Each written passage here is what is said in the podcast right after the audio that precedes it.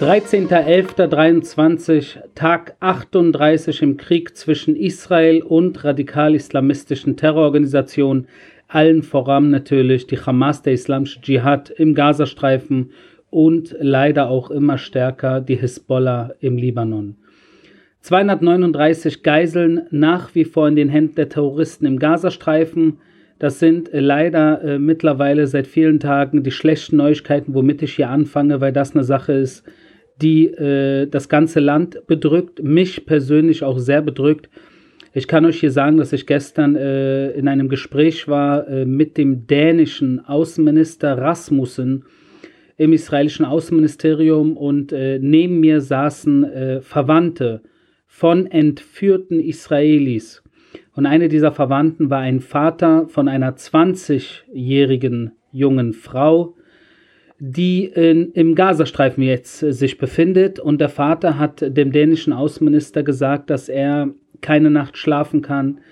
Er weiß nicht, was diese Terroristen mit seiner Tochter anstellen und er hat Angst vor dem Schlimmsten. Und da saß ich neben ihm und äh, es, es, es macht einen sprachlos. Ich habe ich hab Probleme gehabt zu atmen.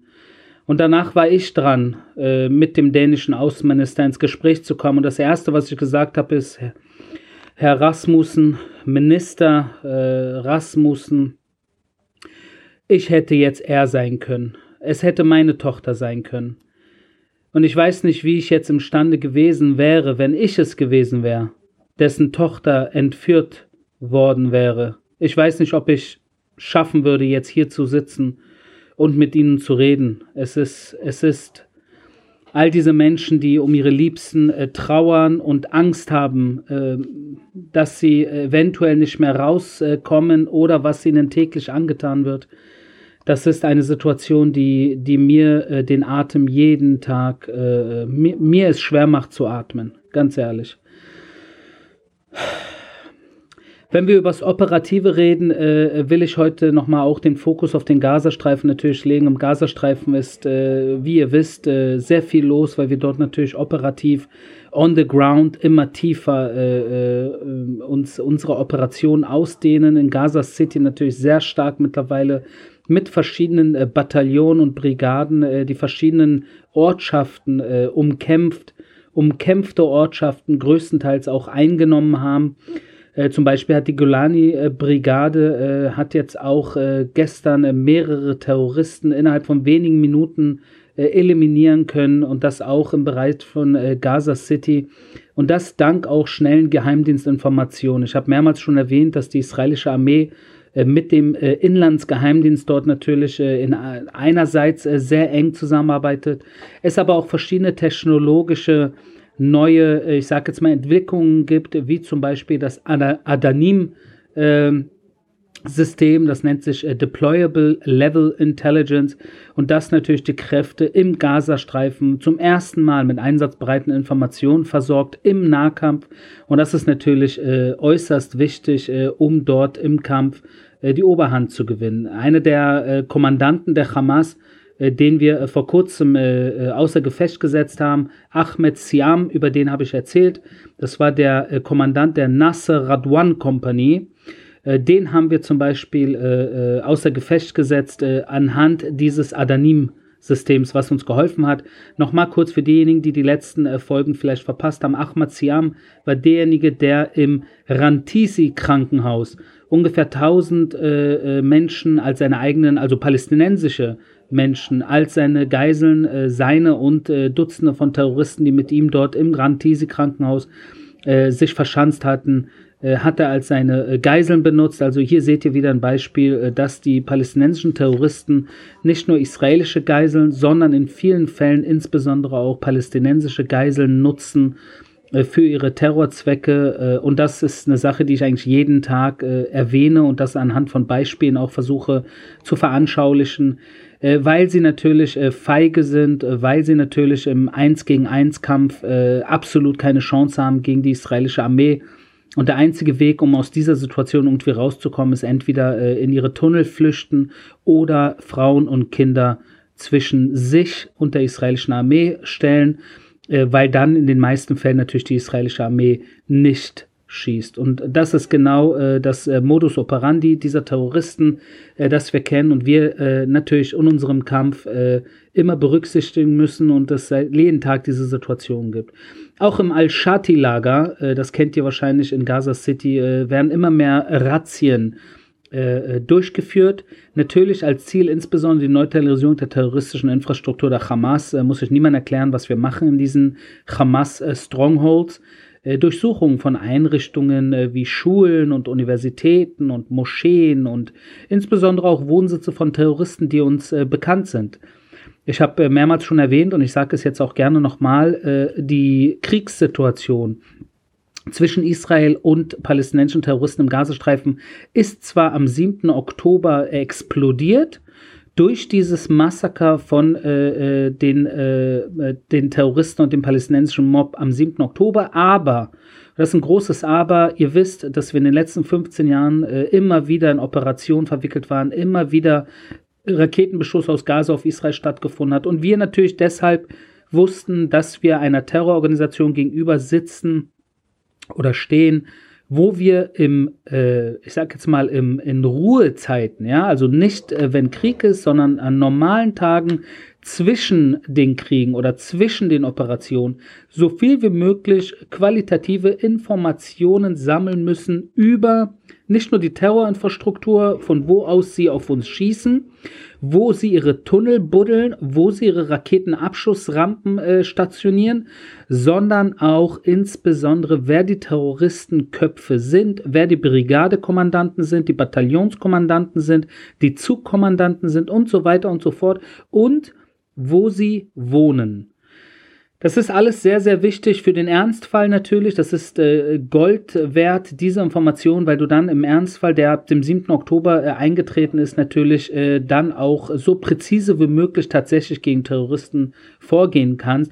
Genau das haben wir getan äh, in den letzten äh, Wochen. Hunderte von Abschussrampen äh, außer Gefecht gesetzt, ungefähr 300, 300 Tunnelschächte mittlerweile neutralisiert ungefähr 3000 äh, terroristische Infrastrukturen außer Gefecht, Gefecht gesetzt, äh, darunter auch äh, ungefähr 100 mit Sprengstoff bestückte Gebäude, also Gebäude, in denen Sprengstoff äh, äh positioniert war. Äh, wofür muss ich, glaube ich, niemand hier erklären.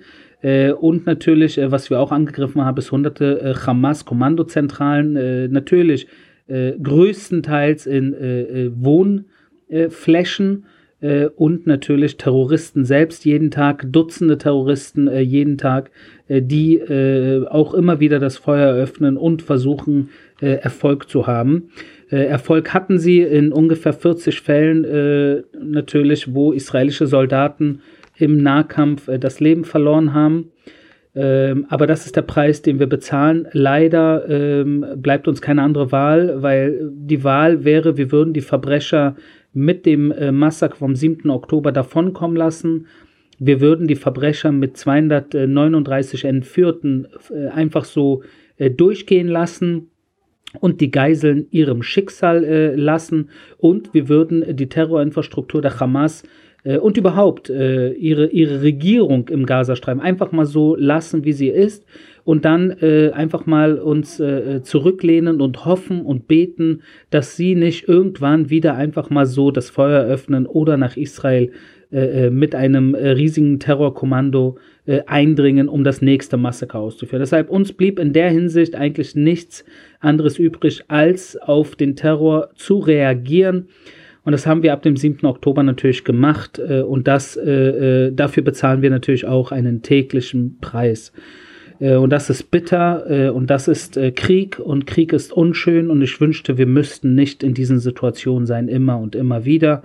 Aber leider habe ich im Gefühl, dass hier im Nahen Osten es immer radikal-islamistische Terrororganisationen und Staaten geben wird, die uns niemals hier in dieser Region akzeptieren werden. Und das spielt keine Rolle, ob wir Juden vor ihnen da waren, ob die jüdische Religion älter ist als ihre Religion, ob wir äh, das äh, hundertprozentige Recht haben, hier zu sein, spielt absolut keine Rolle, weil in ihren Augen wir hier nicht sein dürfen. Äh, und nicht nur wir, sondern alles, was nicht wie sie ist. Und diese radikal-islamistischen Gruppierungen geben leider um uns herum in manchen Staaten und Gebieten tatsächlich den Ton an. Das ist brandgefährlich äh, und äh, in diesem Kampf befinden wir uns jetzt gerade, insbesondere vis-à-vis -vis dem Gazastreifen. Soldaten der israelischen Marineeinheit äh, Yaltam. Äh, Yaltam, die sind für insbesondere Unterwassereinsätze äh, zuständig, haben auch seit Kriegsbeginn äh, hunderte Waffen und militärische Geräte im Seegebiet des Gazastreifens lokalisiert, äh, unter Wasser, über Wasser und äh, die gefundenen Waffen und äh, militärischen Geräte haben auch zum Beispiel Sprengkörper und Sprengstoffgürtel und Munition und so weiter umfasst. Schlauchboote haben wir sichergestellt, Schlauchboote natürlich auch, womit sie am 7. Oktober äh, in mehreren Fällen äh, versucht haben, nach Israel übers Wasser einzudringen. In einem Fall äh, hat es funktioniert äh, in Sikim, aber in, äh, in den allermeisten Fällen war unsere Marine vor Ort und hat sie äh, neutralisiert, bevor sie an Land kommen konnten und hier auch das Massaker über ihre Marineeinheiten ausführen konnten. Äh, die Zusammenarbeit natürlich äh, dieser Yaltam-Einheit äh, mit Spezialkräften des Combat Engineering Unit. Äh, ich weiß nicht, ob ihr schon mal gehört habt von der Yalom-Einheit, das heißt Diamant. Und Yalom ist eine äh, Eliteeinheit äh, vom Combat Engineering. Und die arbeiten natürlich auch zusammen mit den verschiedensten äh, Einheiten. Äh, und diese Yalom-Einheit ist natürlich insbesondere, äh, ich sage jetzt mal, im Gebiet der Tunnelbekämpfung unterwegs und das seit sehr vielen Jahren äh, und weiß auch, wie man äh, Sprengstoff äh, äh neutralisiert. Ja, also äh, Gebäude oder Tunnel, äh, wo Sprengstoff angelegt ist, um natürlich bei unserem Eintritt dann das, das Objekt in die Luft zu sprengen. das ist die Einheit, die natürlich darauf vorbereitet ist eine spannende Situation, die auch natürlich nichts Neues ist, aber immer wieder äh, passiert ist, dass äh, jetzt auch äh, eine Terrorzelle von ungefähr äh, etwas über 20 Terroristen das Feuer eröffnet hat aus einem Krankenhaus, in diesem Falle dem Al-Quds Krankenhaus äh, und äh, das inmitten von Zivilisten. Das heißt, in diesem Krankenhaus waren sehr viele Zivilisten. Unter diesen Zivilisten gab es diese Terroristen, die mit RPGs dort unterwegs waren äh, und dann von unserer äh, 188-Brigade eliminiert wurden. Äh, und das ist natürlich auch wieder ein, ein Beispiel von, äh, aus welchem Raum äh, die Terroristen auf äh, israelische Truppen im Gazastreifen äh, feuern. Und das ist genau, äh, wie ich es vorhin schon gesagt habe, äh, dass im Endeffekt äh, im 1, äh, 1 gegen 1 Kampf sie absolut keine Chancen haben und deshalb äh, sie äh, die menschlichen ja, Zivilisten, Frauen, Kinder, Alte und auch äh, in Krankenhäusern äh, kranke und verwundete Menschen als Schutzschilder benutzen. Und das müsste eigentlich viel öfter auch in den Medien so genau so angesprochen werden. Weil wenn man das nicht tut, spielt man eigentlich nur den Terroristen in die Hände.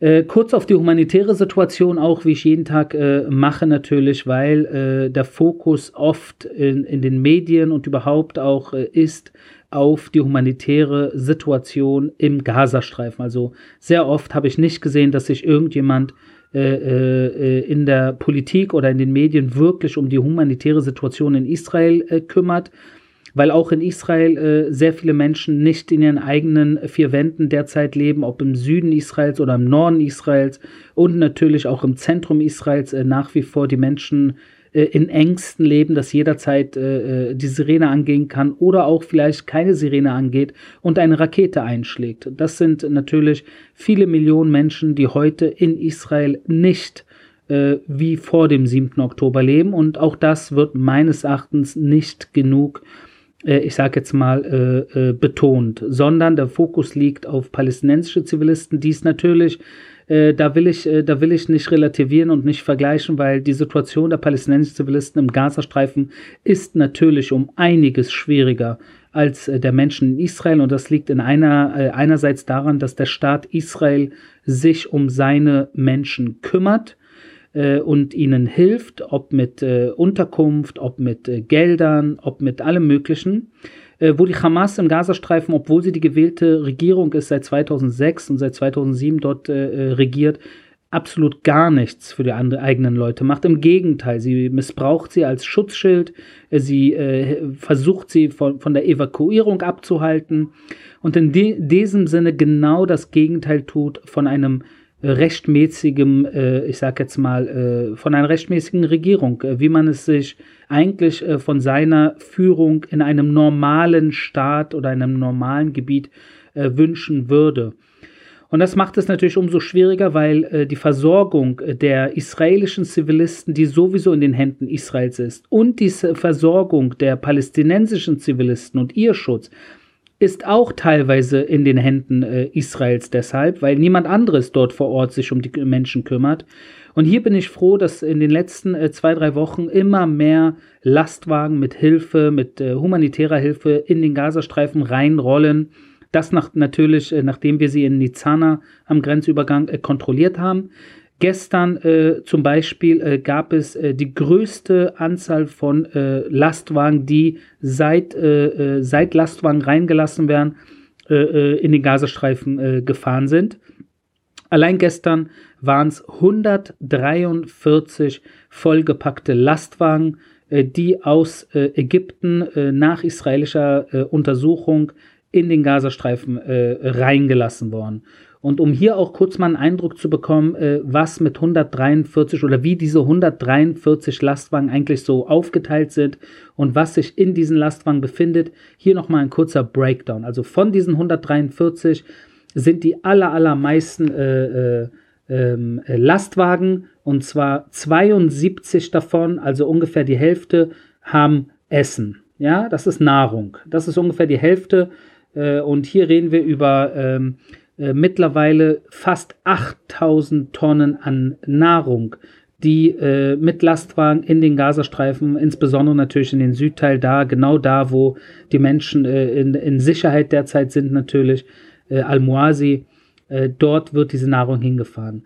Das sind 72 Lastwagen. Weitere 22 Lastwagen werden, werden rein, wurden reingelassen gestern mit Wasser. Und das, ist, äh, das sind auch mittlerweile fast 3000 Tonnen äh, Wasser, die äh, mit Hilfe von Lastwagen reingelassen worden. Und das zusätzlich zu zwei, mindestens zwei Wasserleitungen, von denen ich weiß, im Zentrum und im äh, südlichen Gazastreifen aus Israel, äh, wo Wasser in den Gazastreifen reingelassen wird.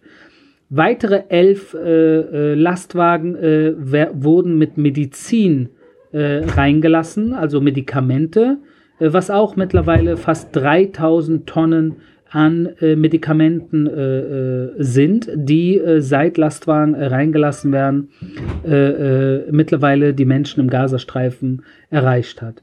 Und hinzu zu all diesen Lastwagen, die ich jetzt gerade schon genannt habe, kommen 15 Lastwagen, die mit allem möglichen Zeug für die Unterkünfte der Menschen jetzt in diesen Krisentagen äh, sage ich jetzt mal, äh, was gebraucht wird, also alles so an Equipment ne, für die Unterkunft.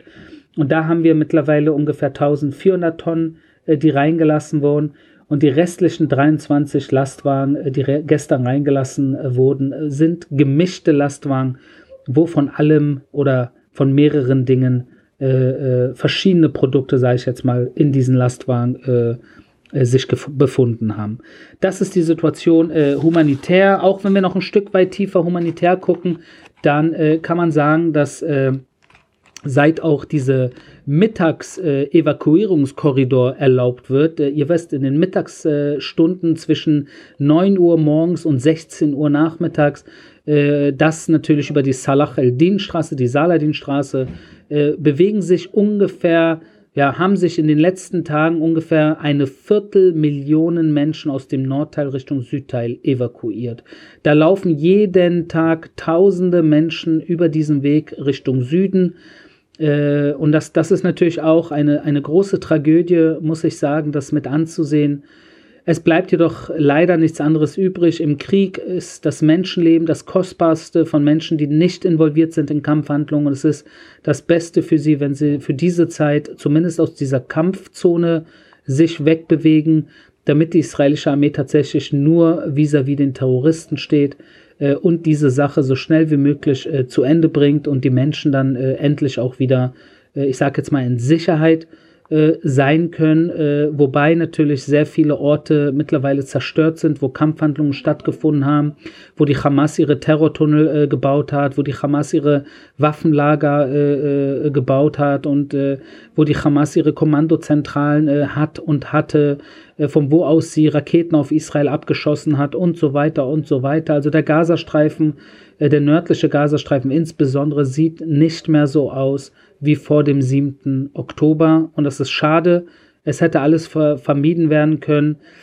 Ja, aber äh, Tausende von Israelis, die ermordet wurden, äh, verwundet wurden und äh, entführt wurden, das ist die Ursache, das ist der Auslöser für diese Situation, in der wir uns befinden. Und daran ist einzig und allein die Hamas schuld. Wenn wir kurz auch über Evakuierungskorridore reden, äh, die Salah el-Din-Straße, die ich schon erwähnt habe, die der Nord-Süd-Korridor ist, mittlerweile äh, haben wir auch mehrere andere, ich sag jetzt mal, Mini-Korridore äh, eingerichtet, äh, zum Beispiel aus der, aus der Ostflanke des Shifa-Krankenhauses aus Gaza City oder zum Beispiel aus dem äh, Shati, El Shati Camp, dem Lager Al-Shati, dass man von dort äh, in den letzten Tagen immer wieder mehrere Stunden wo wir Feuerpause, wo wir das Feuer eingestellt haben und dann mit dem Megafon äh, die Menschen äh, dazu aufgerufen haben, aus diesen Gegenden, die umkämpft sind, äh, dass sie jetzt äh, in den nächsten Stunden äh, die Möglichkeit,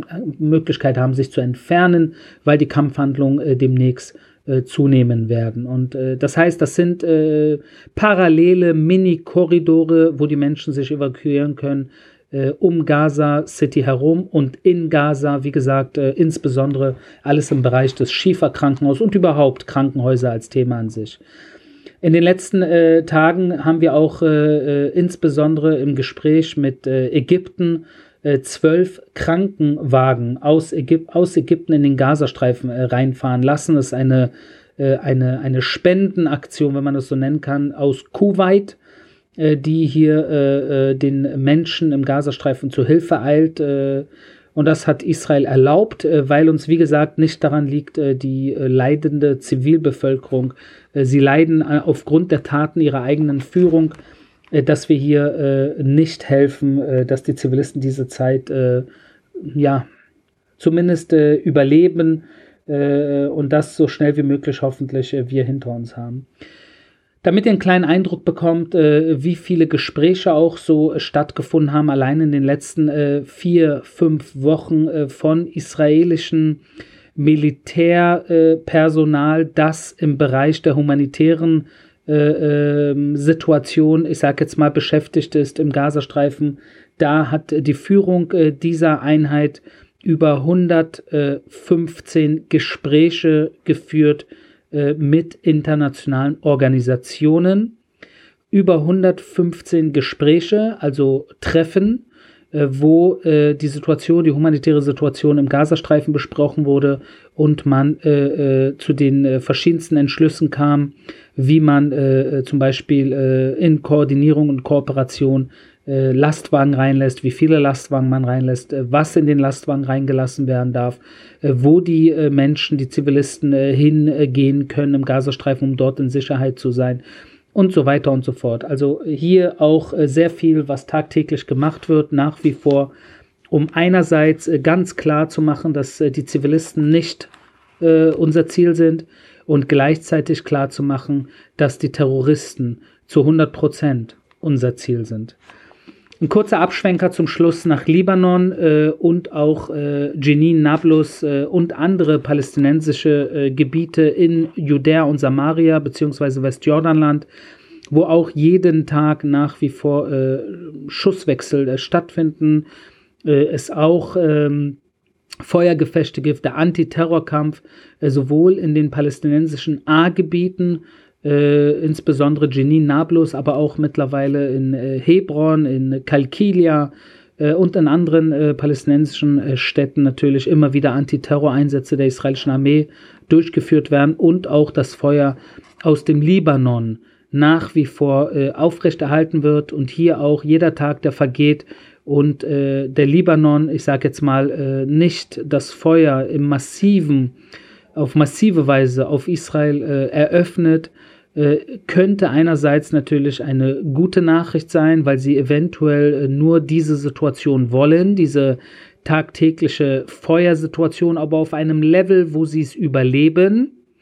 Andererseits jedoch kann Israel auch nicht jetzt, äh, ich sage jetzt mal, Däumchen drehen und nur äh, zart und sanft reagieren auf äh, äh, Raketenbeschuss, äh, Dutzende Raketen äh, wie gestern und auch heute wieder auf den Norden Israels, wo mehrere Kilometer südlich der israelisch-libanesischen Grenze die ein Großteil der Zivilbevölkerung mittlerweile evakuiert wurde, wie zum Beispiel die Stadt Kiryat Shmona im Norden, Metula und andere.